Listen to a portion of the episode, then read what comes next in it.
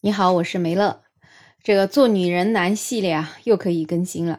之前呢，也是发生过各式各样奇葩的针对女性职场歧视的热搜，比如二十七岁女子因为未婚未育应聘被拒，女性求职被问是否愿意三年不生孩子，三十岁女程序员被录用之后又以未婚未育被拒。那如今呢？这样的奇葩事例又增加了一个。武汉有一名女子，她在怀孕之后就遭到了公司的辞退，而公司给的理由呢，是她不胜任这项工作。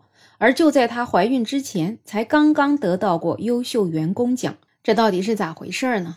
来自武汉的万女士，她就跟记者介绍，在二零二一年三月份的时候呢，她入职了武汉在一起科技有限公司。今年一月份还获得了单位的优秀员工奖。那春节过后上班的时候呢，他就告诉了公司领导自己已经怀孕的消息。二月初，公司的人事就通知他要降薪调岗，他当时也没有同意。那么到了二月二十二号的时候，他突然就收到了公司的辞退通知书，说他不能胜任本职工作，决定把他给辞退了。记者后来也找到了这家公司，这家公司的负责人就说，这位万女士负责的是维护公司的微信号和网站，但是春节期间她没有进行维护。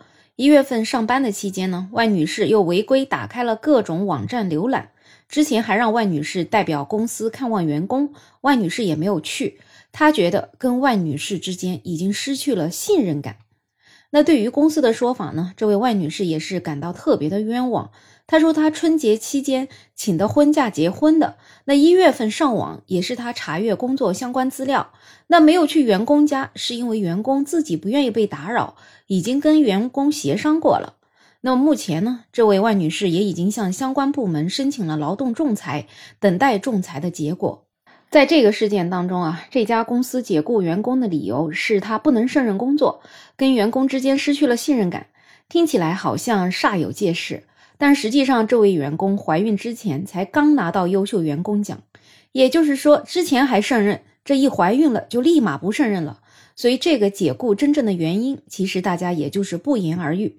因为这位员工怀孕了，接下来肯定会经常请假，后面还有几个月的产假。其实公司是不愿意承担这样的成本的。那说实话呢，这位万女士是二零二一年入职的，如今也在这家公司工作了第三个年头了。所以这个时候怀孕，其实你也不能说她刚进公司就怀孕这样的事儿，对吧？所以呢，我就感觉公司这样的做法吧，其实还是有失格局的。毕竟，如果你真的想辞退她，你至少也得付出相应的赔偿吧。不过这家公司呢，也是多多少少研究了一下法律。根据《妇女权益保障法》第二十七条，任何单位呢是不得因为结婚、怀孕、产假、哺乳等情形降低女职工的工资、辞退女职工、单方面解除劳动合同等等。但是呢，女职工要求终止合同或者服务协议是除外的。另外呢，《劳动法》第二十九条也规定。女职工在孕期、产期、哺乳期内，如果没有发生严重违纪、失职或者依法追究刑事责任等情况，那用人单位是不得解除劳动合同。